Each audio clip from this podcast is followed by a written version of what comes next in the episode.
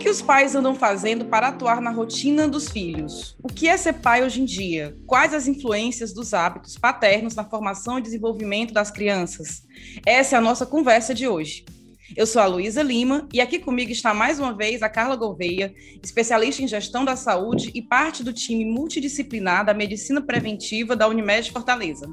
A Carla é especialista em gestão de saúde e esse já é o terceiro episódio do Viver Bem dela. De vez em quando, agora, a partir de hoje, a Carla vai vir apresentar os desafios de viver bem aqui comigo. Oi, Carla. Oi, Luísa o mundo mudou, né? E o papel dos pais também. A gente conversa muito sobre ser mãe, mas não conversa tanto sobre ser pai. A nossa geração tem falado cada vez mais sobre o assunto e a importância desse papel vem ganhando notoriedade.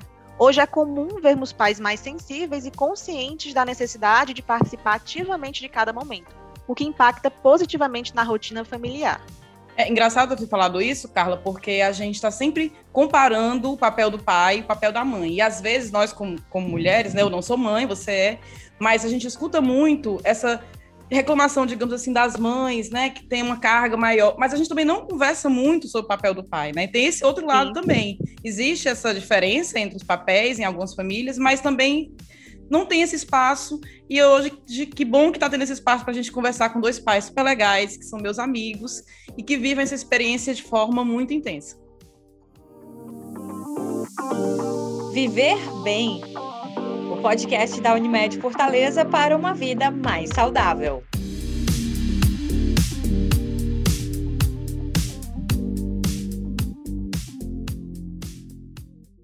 Ser pai foi uma das decisões mais acertadas que eu já tomei na vida.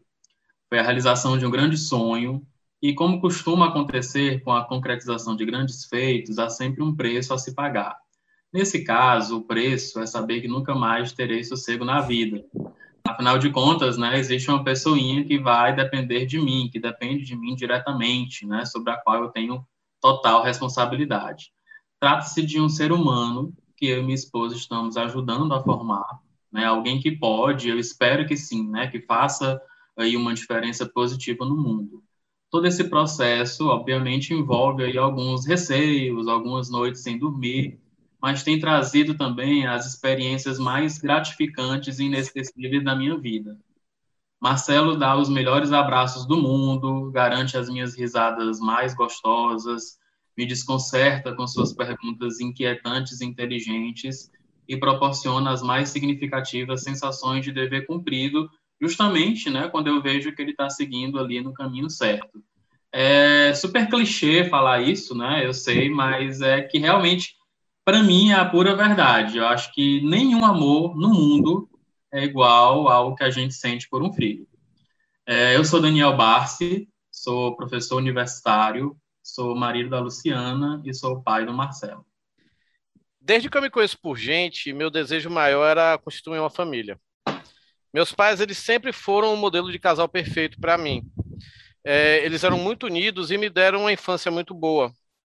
É, é, me espelhei muito neles. Em nossa casa sempre teve diálogo e liberdade para a gente discutir diversas coisas. E eu admirava isso e não via a hora de ser pai e ter esse tipo de relacionamento com a minha cria, com a minha esposa e com a minha cria. É, meu pai, ele sempre foi mais do que o meu parceiro. Ele era, ele era de sair para bar comigo, para jogo do Bahia comigo, é, sair também com meus amigos, com, com os amigos de minha irmã, né? Tinha amigos da minha irmã que iam lá para casa para falar com meu pai, para beber com meu pai, não beber com minha irmã, vamos dizer assim. Meus amigos eram a mesma coisa. Então você vê como meu pai era aquela pessoa tipo é, da galera, né? E ele faleceu, né? Infelizmente ele faleceu em 2001. E minha vontade de ser pai depois que ele faleceu só aumentou depois disso aí, porque eu queria tipo dar um legado para ele, vamos dizer assim.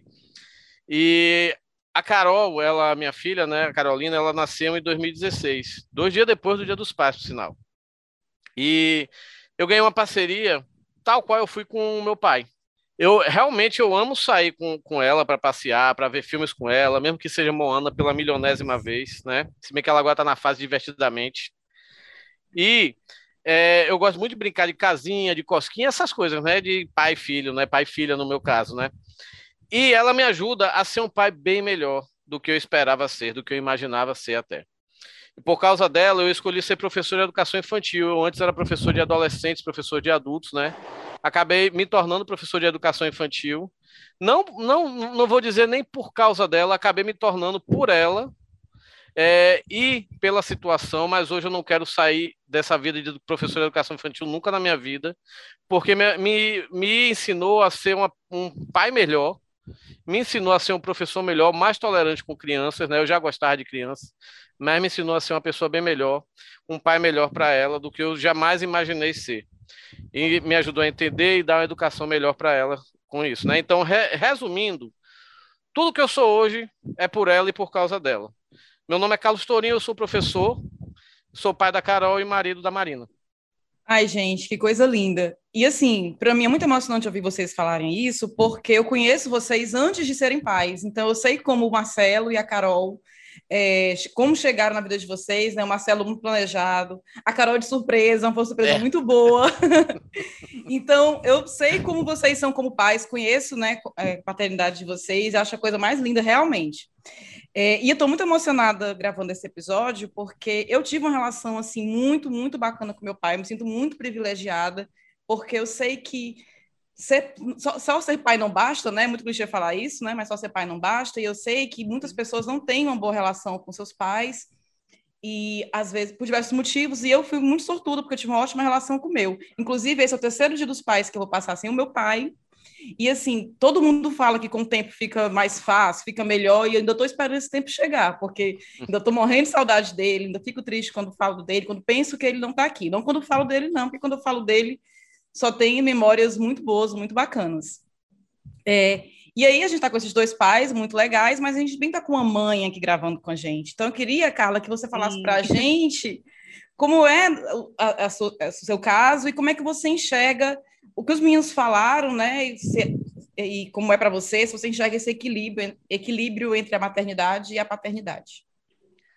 Lu, eu fiquei muito emocionada também aqui com, com o relato dos meninos. É, eu também tive uma relação, tenho uma relação muito maravilhosa com meu pai. E para mim, assim, é, é, é, o que me guia, assim, é o norte, né? E eu sou muito felizarda em relação a isso também, graças a Deus. Mas a minha realidade como mãe, ela é um pouco diferente, porque em relação à paternidade, é, eu sou mãe solo, então essa questão acaba sendo às vezes um pouco delicada. E no meu caso, a minha filha convive com o pai, né, em períodos pré-acordados, mas basicamente o cuidado diário, a educação, né, que na minha opinião é a parte mais cansativa desse processo, né, a parte que, que realmente suga a nossa energia, e as demandas da rotina são comigo e com a minha rede de apoio que salva a minha vida muitas vezes.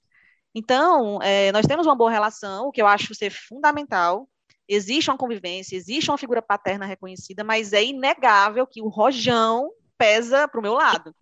E embora o amor maternal seja a experiência mais bonita e mais amorosa que eu já vivi na minha vida, existe sim também nesse meu contexto uma sobrecarga física, mental, emocional, que alguns dias me maltrata. E eu sei que muitas vezes isso também acontece com o pai dentro de casa, né, o que não é a realidade dos meninos aqui.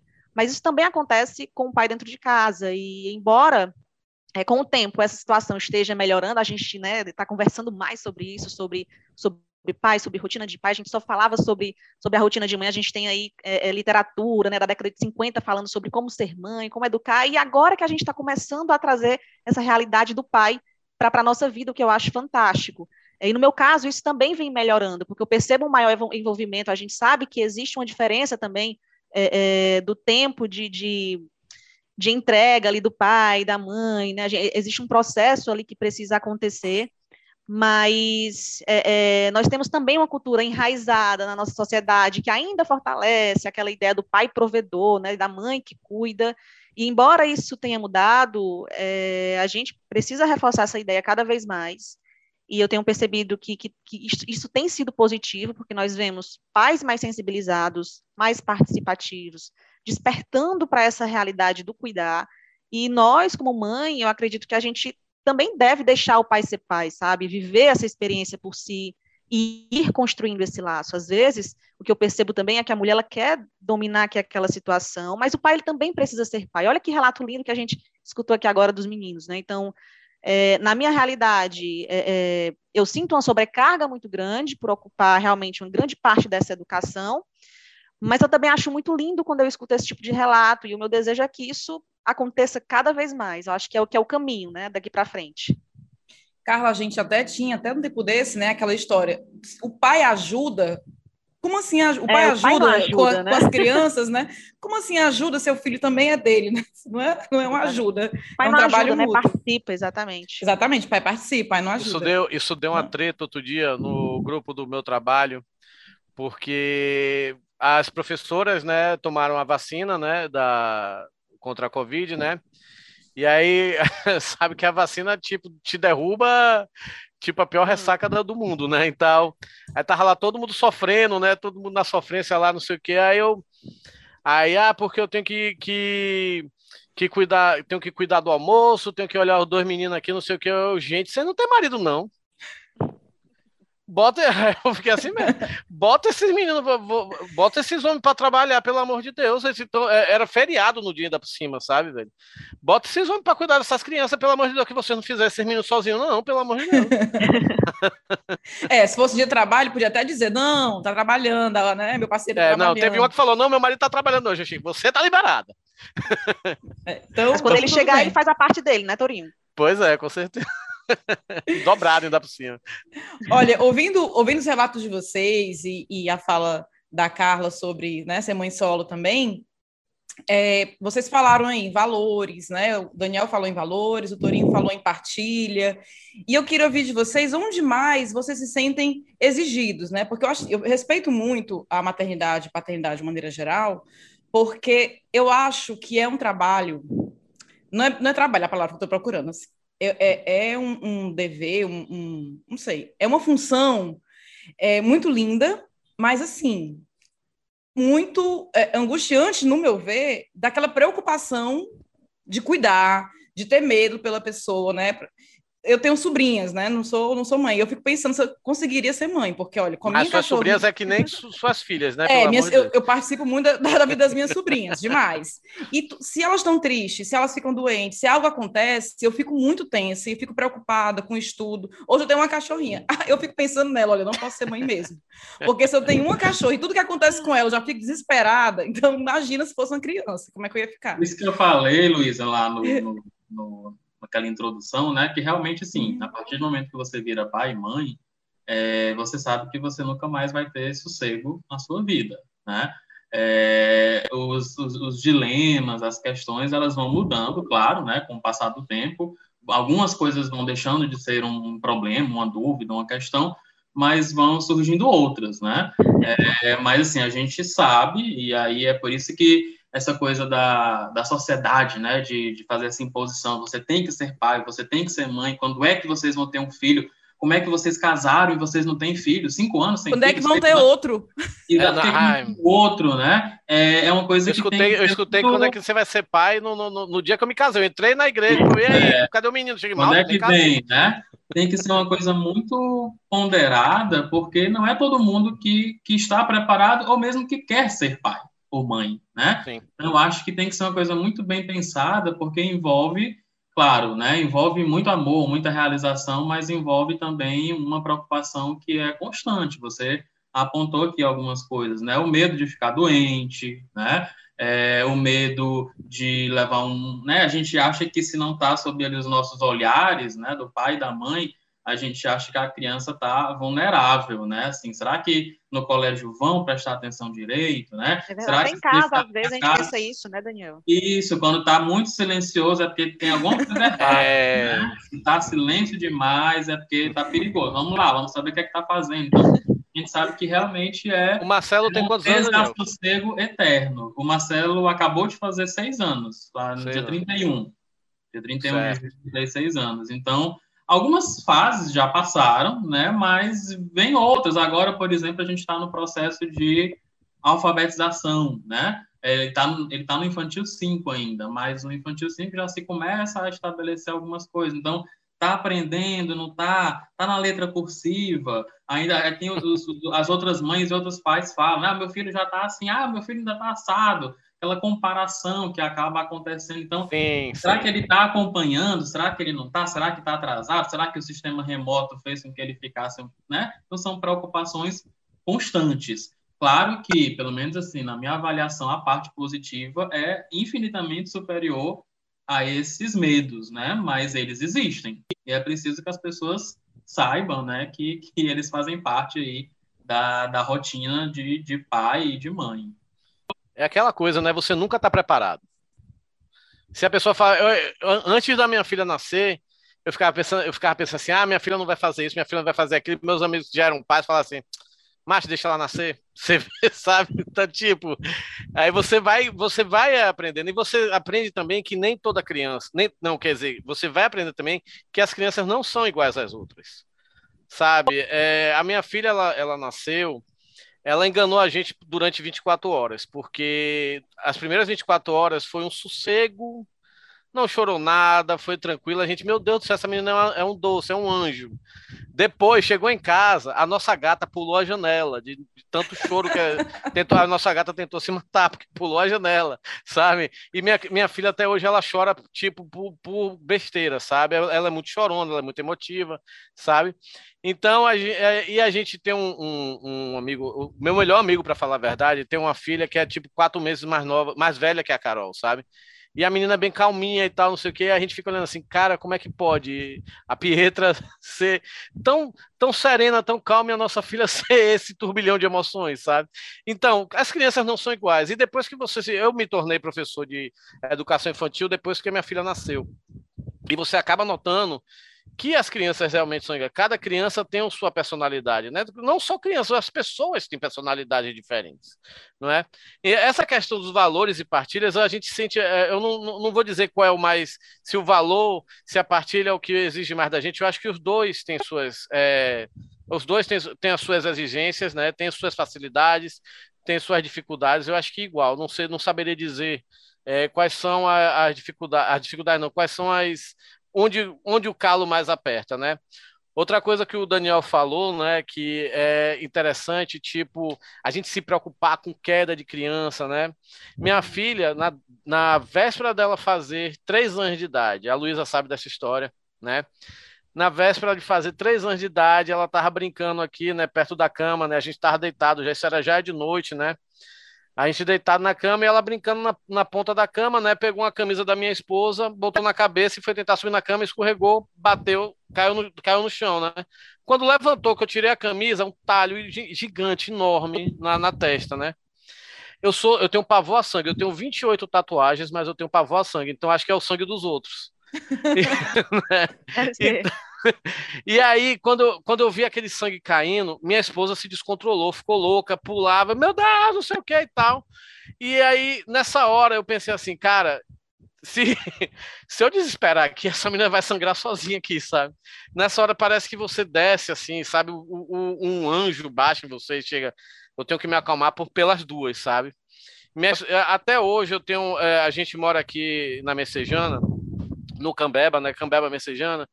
E a gente foi para o hospital, é, minha esposa dirigindo pela BR a 120 km por hora.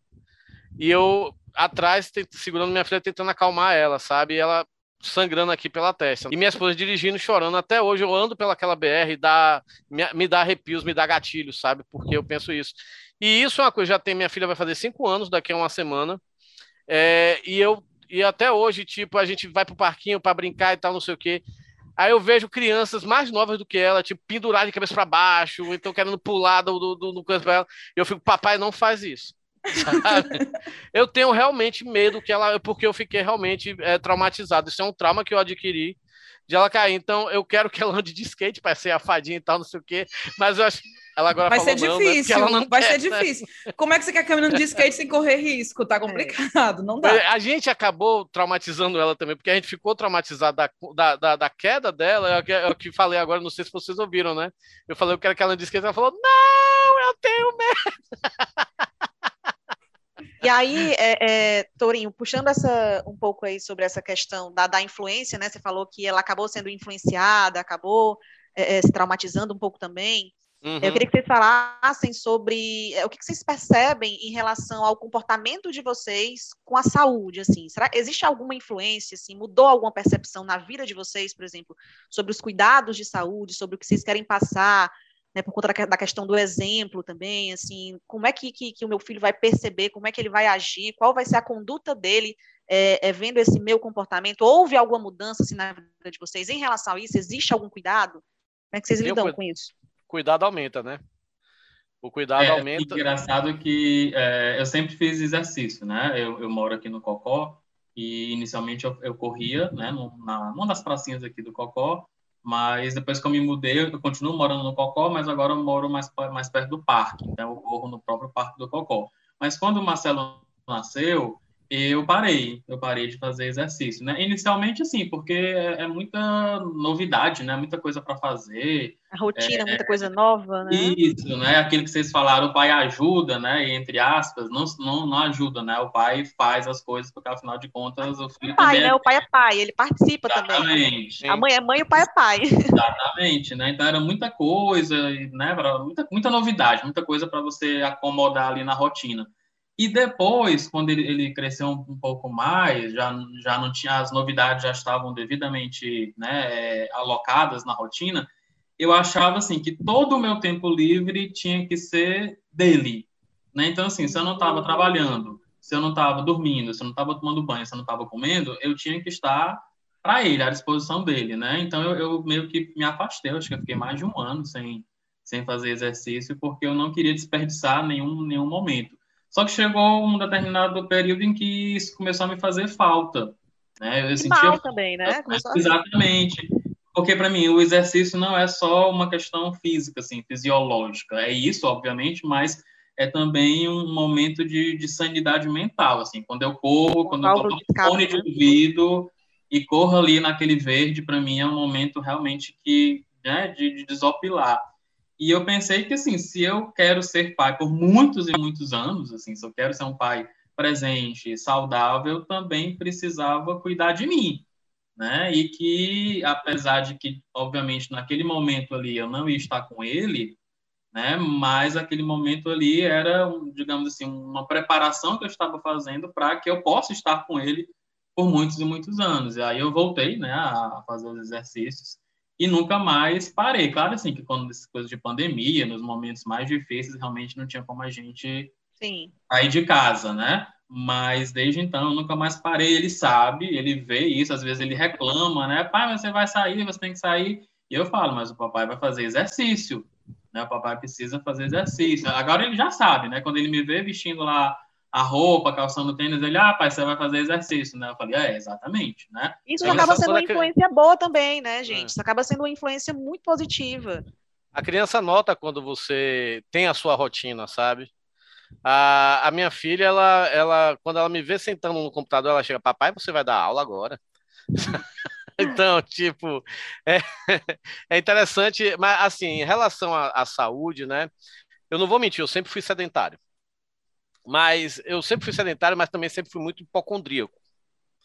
Então, qualquer gripezinha eu já quero. Qualquer quando ela nasceu, hoje eu, estou, hoje eu tô mais tranquilo.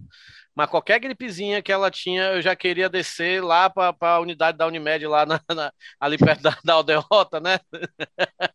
Dali da Rua Barbosa, né? Vamos para lá, não sei o quê.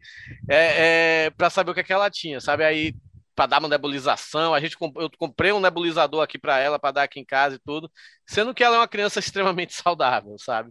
É, eu não fui uma criança saudável, eu tive, eu tive, eu, eu não cheguei a ser asmático, mas eu tinha, eu cansava muito e tal, essas coisas, né? Melhorei com o tempo. E eu e também sou acima do peso, diabético e tudo, né? Então, a gente acaba se, por causa disso, né, e como o Daniel falou, a gente quer viver mais para ver nossos filhos criar, é, é, serem, é, se criarem, né, crescerem tudo, a gente acaba até mudando o nosso, é, nosso modo de viver, né? A gente acaba tentando é, conseguir uma alimentação mais balanceada, com, tentando viver é, mais, mais saudável, essas coisas todas. Então, realmente, a questão de saúde muda bastante para uma criança quando chega uma criança. Eu, eu penso e... muito também nessa questão do, do, do, longo prazo, né? Assim, o que, que ela está vendo? Como é, como é que ela percebe esse meu comportamento? como é que eu vou estar tá lá na frente? Na, a minha preocupação também grande, talvez seja de vocês também, é, é, a de como eu vou estar lá na frente, quando eu estiver idosa, né, o, o, cuidado que eu vou precisar, como é que vai ser essa minha relação com ela também, se eu vou dar trabalho ou não. Então, eu me preocupo em ser, em estar saudável, para continuar saudável e para lá na frente curtir mais, cada vez mais, né, e, e, e fugir aí de, de hospital e tudo mais. Gente, vocês falaram muito assim de vocês, da longevidade, de ficar bem para os filhos e o exemplo em pequenas coisas. Isso, isso mudou na rotina de vocês? Porque não adianta nada. Olha, filho, você tem que comer mais vegetal, você tem que comer direitinho, enquanto eu tomo minha Coca-Cola e como minha pizza. Eu sou um tá, péssimo tá certo? Eu sou um tá péssimo exemplo. Eu vou admitir. Vamos lá, se é para fazer minha culpa, eu sou o péssimo exemplo aqui. olha, porque, olha. E, e, ainda bem que ela sabe, tipo, ela me vê. Agora mais não, né? Porque depois que eu descobri que eu, que eu estava diabético, eu parei totalmente com refrigerante, essas coisas. Mas quando eu tomava refrigerante, ela falava, papai, você tá tomando refrigerante? Eu tô. Você quer uma goleada? Não, essa coisa de menino, essa coisa de gente grande, sabe? isso é uma coisa até que as escolas é, é, incentivam isso, sabe? Lá na escola onde eu dou né? aula, dei aula em outras escolas também, não se vendem mais refrigerante, não vendem mais frituras, salgada, salgada de forno, essas coisas. Então, é, eu tomei até um carão da nossa pediatra, porque a nossa filha passou por uma época que ela só queria comer chocolate, que ela só queria comer porcaria, sabe? E, é, e aí a, a, a, pediatra chegou, por que ela tá querendo comer isso? Porque você come essas coisas na frente dela e você dá para ela provar, né? Já, desculpa, sabe? Tal, não sei o quê. Mas assim, a minha filha, ela come, ela gosta muito de fruta, ela é muito saudável, a gente sempre procura. É, ela almoça lá na escola, na escola tem um acompanhamento da nutricionista, essas coisas todas. Então ela almoça muito bem. Então a nossa filha, ela come de tudo, sabe? Não come, tipo, a gente não, a gente ainda, até hoje ela tem quatro anos, vai fazer cinco, né? Como eu falei semana que vem. Tem coisas que a gente ainda não deu para ela, é tipo frutos do mar, por exemplo, que a gente tem medo dela ter uma, uma alergia, essas coisas assim, sabe? E também não dá, é, não procura dar muito doce, sabe? Porque nessa fase doce para criança que ela comeu, perdeu a criança para a vida toda, né? Que é, é doce é, é, uma coisa realmente corrompe mesmo a criança. Então ela gosta muito de fruta, gosta muito de comer arroz, macarrão, essas coisas mais tranquilas. Ela tem uma, uma, uma alimentação muito saudável, mais saudável do que o pai. Acho que ela, ela que dá o exemplo para mim aqui em casa a gente busca o equilíbrio, sabe? Assim, tipo, na semana é, a gente come muita verdura, fruta, não come fora de horário, né? Come café da manhã, almoço, jantar, tem uma, né, uma alimentação bem, bem equilibrada. Mas, assim, a gente não é adepto dos radicalismos, né? Assim, dos extremos. Então, no final de semana, a gente come uma pizza, a gente come um, né, uma batatinha frita, então, o Marcelo ele tem uma, uma alimentação muito saudável. Agora, assim, como é, a gente teve essa preocupação quando ele, desde que ele nasceu, né, assim, de, de retardar, né? O nosso objetivo era, era retardar o máximo possível. A gente sabe que vai chegar no momento que isso vai ficar difícil, Sim. porque cada vez convive mais com outras crianças e vai mais para festinha e tudo é, mas a gente procurou retardar o máximo possível, né, que ele provasse certas coisas. Então, acho que de tanta gente retardar, ele é uma das é engraçado porque as pessoas ficam meio horrorizadas, que ele não gosta de doce, né? É, a gente já inclusive ofereceu assim, que, imagina, numa festa, tá todo mundo comendo bolo e ele vai ser proibido, né? Não dá mais, ele já tem, né? Acabou de fazer seis anos, mas ele não gosta né? Inclusive, já foi flagrado uma vez uma festinha no colégio, é, os pais tirando foto, né? E aí o pai estava tirando foto da filha, mas aí apareceu ele no cantinho da foto jogando o bolo no lixo. Né? Jogando o bolo no lixo. Ele não gosta de ele não come chocolate, ele não come bolo, ele não toma Já, que é uma formiga. Né? Ele não come nada doce. O refrigerante a gente realmente não não permite, né? A gente não nunca deixou ele provar, né? Refrigerante.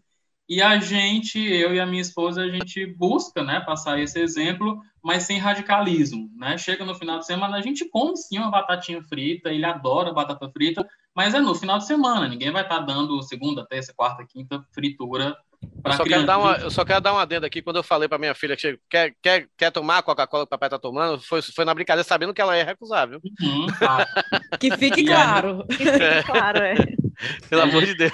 Não, a, minha, a minha eu fiz uma introdução alimentar tão boa na minha filha que ela come tudo, assim, do, tudo que é saudável, mas se ela pegar ali o brigadeiro, o doce, a, a, pedra, a parede, ela vai também. Então é tudo, tudo. Ela come muito. Quantos anos ela tem? Fica, ela tem três e meio. Sim. Então, assim, é impressionante. A minha filha, ela não gosta, eu, fico, eu, eu, eu acho um absurdo. Eu fico indignado que ela não gosta de pizza. A gente pede uma pizza que a gente quer comer pizza, ela, não, eca, eu cheguei, mulher, pelo amor de Deus, é pizza. Todo mundo gosta de pizza. Como, como pode ser minha filha e não gostar de pizza? Pois é, ela não gosta eu de pizza. Eu acho um absurdo. Não, ela não gosta de pizza, não gosta de hambúrguer, essas coisas assim, encher, assim, de encher. Ela gosta muito de pão de queijo. Pronto, pão de queijo ela ama. Mas hambúrguer, pizza, sanduíche ela nunca curtiu, sabe? Mas pão, dar um pão de queijo para ela é a vida dela.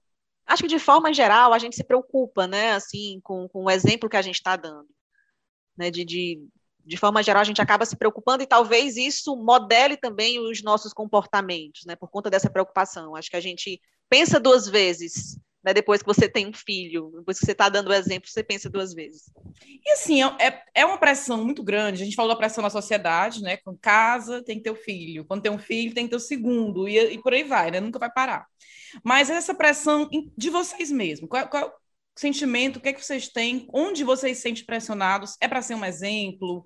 Eu queria que vocês falassem um pouquinho em que momentos vocês se sentem pressionados por estarem no papel de pai. É, eu, vamos dizer assim, eu, eu outro dia eu tava, eu ainda faço faculdade né, de pedagogia, né? E eu tenho, eu tenho uma, uma, cadeira chamada Psicologia do Desenvolvimento, maravilhosa, né? Que me ajudou bastante a ser um professor melhor e um pai melhor. E é, outro, dia, outro dia a gente estava comentando sobre isso, né? Sobre essa relação dos pais da gente e a nossa relação em a gente ser pai, né? E muitas vezes, aí eu parei pensei assim, eu, aí muitas vezes eu paro, eu acho que eu me sinto pressionado. Tipo, como eu falei, né, no meu relato, eu tive um excelente pai, tenho uma excelente mãe, sabe? Mas às vezes eu procuro é, agir, eu, pai da minha filha, da Carol, eu procuro agir é, de modo a não repetir os erros que meus pais fizeram, sabe? Eu acho que é a hora que eu mais me sinto pressionado. O que meus pais fizeram comigo, que hoje eu vejo que foi, que não foi legal, sabe? Nada, nada grave nem nada, sabe? Mas eu não quero que o, o que meus pais fizeram, tipo, meus pais me mimaram demais, sabe? Eu fui uma criança muito mimada tive tudo que eu queria, sabe? Eu procuro não agir assim. Às vezes eu, eu, eu me vejo assim, assim com minha filha e eu tipo puxo meio que o freio de mão, sabe? Epa, não quero que eu não quero que ela se torne o que eu me tornei quando criança, sabe? Talvez eles não achassem, né, Torinho, que estavam agindo não. errado, né? Não é claro. porque, né? Claro que não, exatamente. É uma coisa que às vezes é, é muita. Eu acho que minha mãe e meu pai, né? Eu também eu acho que quando eles, eles foram é, meus, quando eles me criaram, eu acho que eles também pensavam nos meus avós. Eu não vou fazer o que os meus, meus pais fizeram, sabe? Então eu acho que isso é uma coisa que passa de geração para geração, sabe? Eu sei que quando minha filha tiver o filho dela, né, ou a filha dela, ela deve pensar assim: o que é que meu pai fez que eu não vou fazer, sabe? Então é, passa por isso, sabe? Acho Olha, que ele, acho que a, a Carol não vai querer forçar o filho a comer pizza nem andar de skate, né? Como o pai está forçando agora. Pois é, né? Pois é. Mas a gente, a gente tenta, eu acho que eu tento, eu me vejo pressionado quando eu tento não repetir as coisas que, que eu vejo assim que não foi legal, que, que não foi legal, que não não é uma coisa que eu gostaria de passar, que meus pais passaram para mim, que eu não gostaria de passar para minha filha. É isso. No meu caso, é, é uma pressão que eu mesmo faço sobre mim, assim, não é uma pressão externa, não é não é de ninguém, assim, é uma coisa que eu eu me cobro, né? É de poder oferecer uma vida confortável para o meu filho, né? Ah, sim, e até você falou, Luiz, em algum momento, coisa de provedor e tal, é, a gente acaba, eu pelo menos, né, me cobro muito para que eu possa oferecer para ele o que os meus pais me, me ofereceram, né?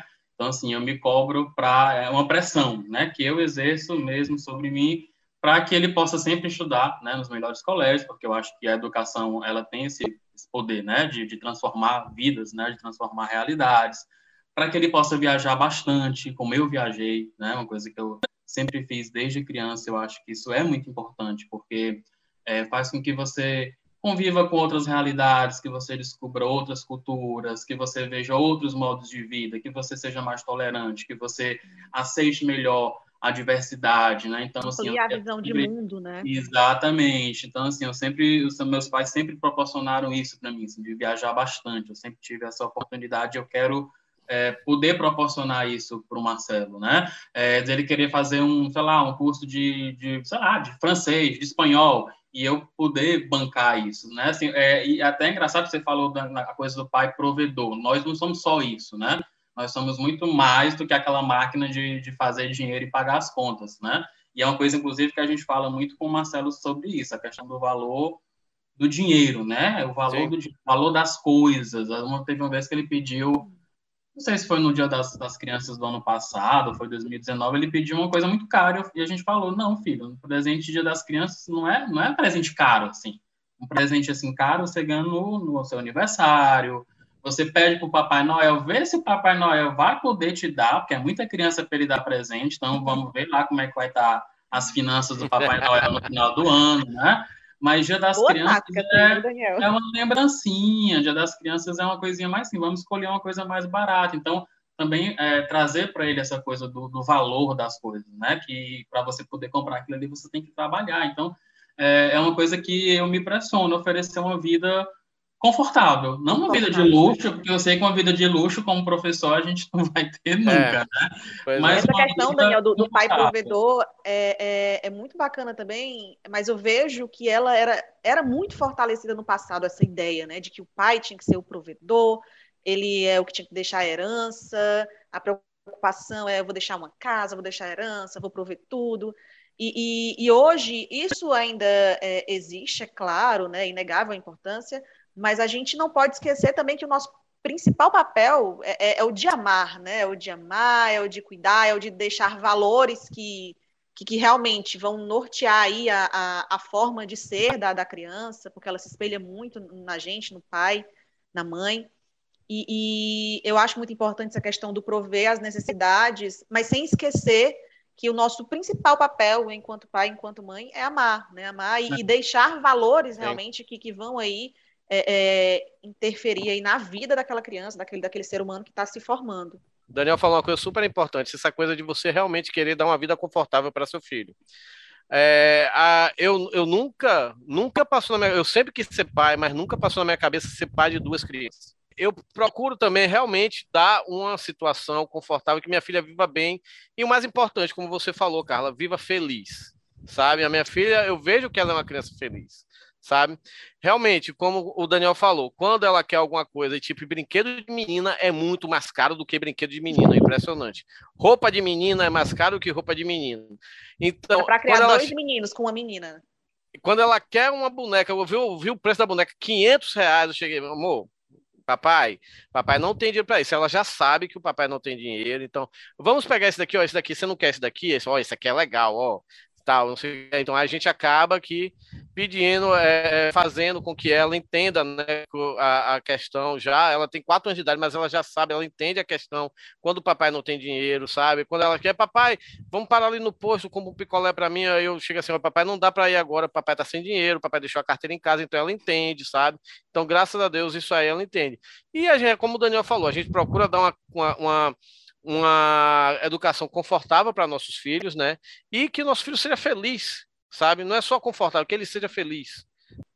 É, a gente estava falando do negócio de pressão, né? E aí a gente, essa coisa da felicidade, é porque assim, eu tenho certeza que em termos de apoio emocional, apoio afetivo, ele vai ter, né? Assim, eu, eu, eu me conheço como pai, conheço a minha esposa como mãe, ele tem os avós, ele tem os padrinhos, os tios. Então, assim, essa parte afetiva, emocional, esse apoio nessa rede, acolhida, é meio que eu não me preocupo porque está garantido.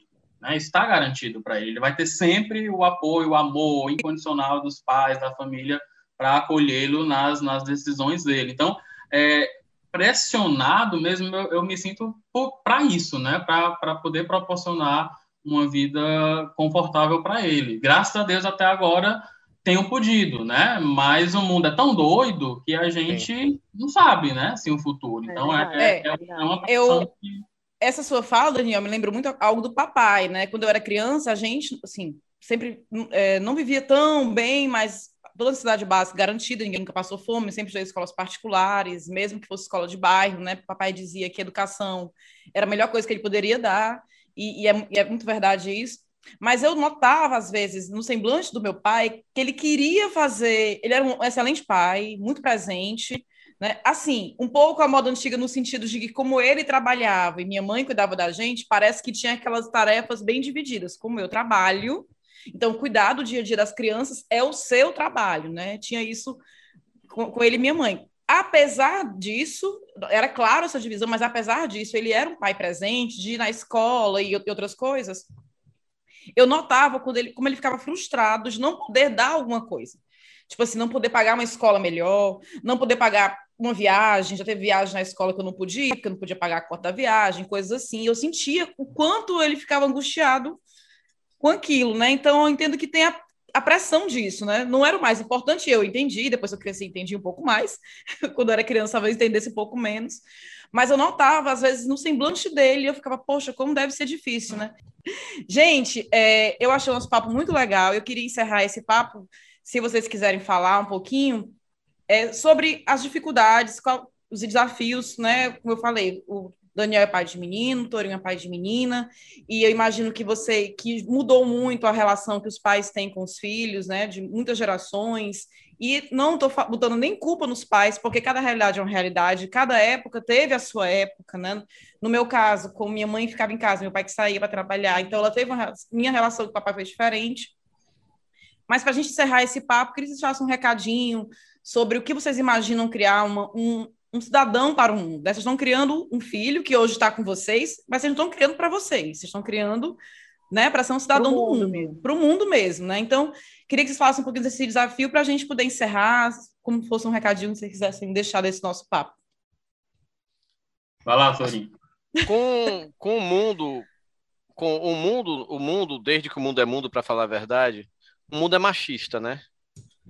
Então, é, criar uma menina num mundo machista, eu acho um desafio muito. É, muito mais, é, é, é uma coisa muito mais desafiadora do que você criar um menino, sabe? A, tem seus desafios também. Tipo, se eu tivesse um menino, eu, eu, eu, ia criar ele. Se eu tivesse um menino, eu ia criar ele.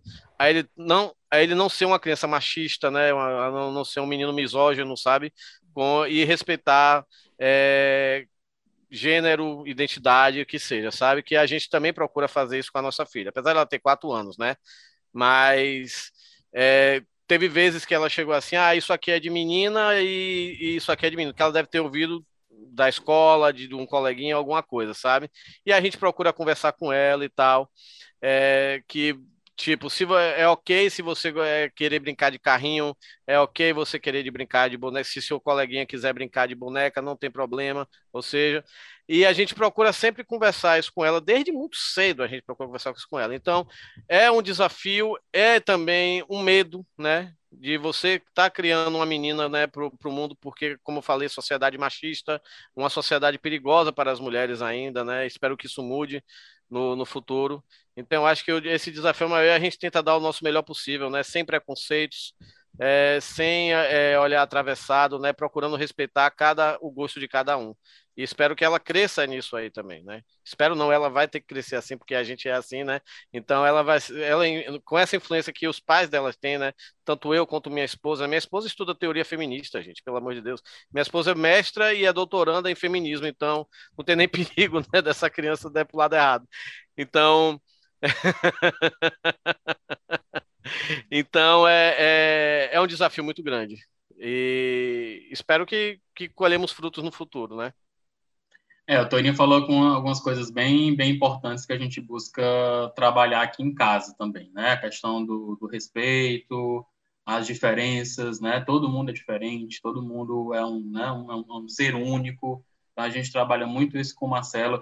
Engraçado, é, a gente tem toda essa preocupação, né, de falar que não tem essa coisa de isso é coisa de menino, isso é coisa de menina, é, às vezes eles chegam com essas coisas, né, com, com essas colocações. A gente se pergunta de onde é que vem, porque a gente sabe que na escola também não é assim, não. É, a escola trabalha numa perspectiva também de inclusão, de diversidade. A gente descobriu, conversando assim com outras mães, outros pais, que são aquelas crianças que têm irmão mais velho, né? Que o irmão mais velho que já entrou nessa coisa disso é de homem, isso é de mulher, acabam falando para o irmão mais novo, né? E aí o irmão mais novo leva essas coisas, porque a gente ficava, a gente não fala isso aqui em casa.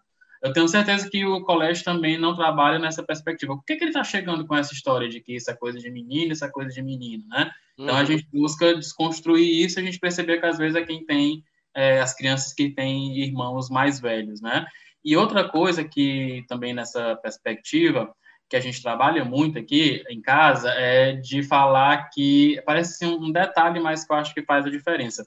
É trabalhar com essa história de que criança não namora, sabe? Aqui em casa não, não tem essa história de, de, de quem é tua namorada, né? Com quem que tu vai casar. É, o Marcelo nunca teve nos aniversários dele, nunca teve negócio de parabéns com, com quem será que ele vai casar. Não, criança não namora. É.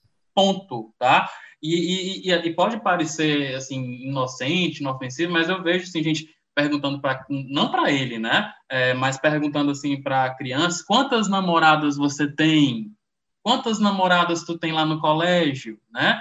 Ou seja, está ensinando para o menino desde de novinho que, que é normal, né? Que ele tenha várias namoradas e que quantas, é. quantas namoradas mais ele tiver, melhor, né? Então a gente trabalha numa, né, numa perspectiva diferente. Criança não namora, criança brinca, brinca com menino, brinca com menina. Tem essa história de que só pode brincar com menino, né? Brinca com quem tiver vontade de brincar. Tanto que o Marcelo, é, né? A gente fez um bolinho agora para ele no aniversário. Não dava para convidar muita gente. Ele convidou, né? Os melhores amigos era um menino e duas meninas, né? As duas melhores amigas e um melhor amigo. Então não tem isso de que só pode brincar com menino, né? Então são pequenas coisinhas que a gente vai fazendo ali na infância, né? Justamente para que ele se torne um adulto empático, um adulto, né, é, que busque acolher as diferenças, né, que é o que a gente está precisando, né, é o que realmente pode fazer a diferença aí no futuro. Gente, gente muito obrigada. Filhos, o mundo precisa de mais pais como vocês. É, verdade. Obrigado, são seus olhos. eu já ia dizer, Carol e Marcelo são muito sortudos e com certeza vão, vão ser pessoas incríveis. Já são pessoas incríveis, eu conheço os dois, assim. Eu amo, o Marcelo é muito fofo, toda vez que me vê, a Carol idem. E eu acho que muito da criação de vocês, de vocês dois, e da Marina e da Luciana, né, que também são muito importantes na criação deles. Bom, nosso papo vai ficando por aqui, gente. Muito obrigada, ah. foi muito legal. Eu me diverti muito. Que bom que a Carla estava junto a gente também. Foi muito e bom, aí... porque falar de filho, né, assim, é muito, é muito bom. A gente passaria aqui entrando até a Ficaria noite. a semana é. inteira, né? É. É. Sim. Tem duas coisas que se é, se é pedir para eu falar, deixar eu falar, eu falo três horas, quatro, cinco horas sem parar, é de minha filha e de minha esposa. São meus dois orgulhos, pronto. e aí eu gostaria de convidar quem está ouvindo a gente para também deixar o seu recadinho lá nas redes sociais da Unimed Fortaleza, falando das delícias de ser pai, quais são os seus anseios, quais são as suas dificuldades, para compartilhar com esse momento, como os meninos compartilharam aqui. E aí, para ouvir outros episódios do podcast Ver Bem, siga a gente no Spotify e em todas as plataformas de streaming. E se quiser saber mais sobre ansiedade, saúde das costas, saúde sexual e a relação com doce, se também tem um podcast maravilhoso sobre o Dia das Mães, vai lá e escuta a gente. É, muito obrigada a todos. O podcast Bebendo Unimed Fortaleza é uma realização do grupo de comunicação O Povo.